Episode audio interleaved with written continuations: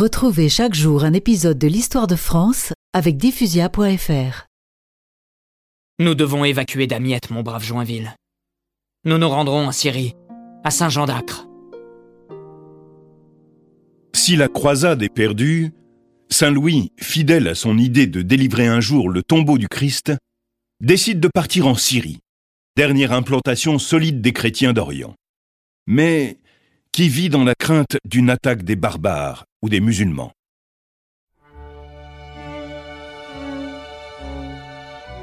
Le 13 mai 1250, c'est une armée de fantômes qui se presse dans Saint-Jean d'Acre.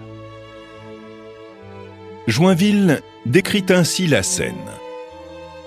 Nous, les croisés rescapés de la captivité, de la maladie, des noyades dans le Nil, le roi lui-même épuisé par la dysenterie, nous sommes reçus avec tous les honneurs par le comte de Jaffa.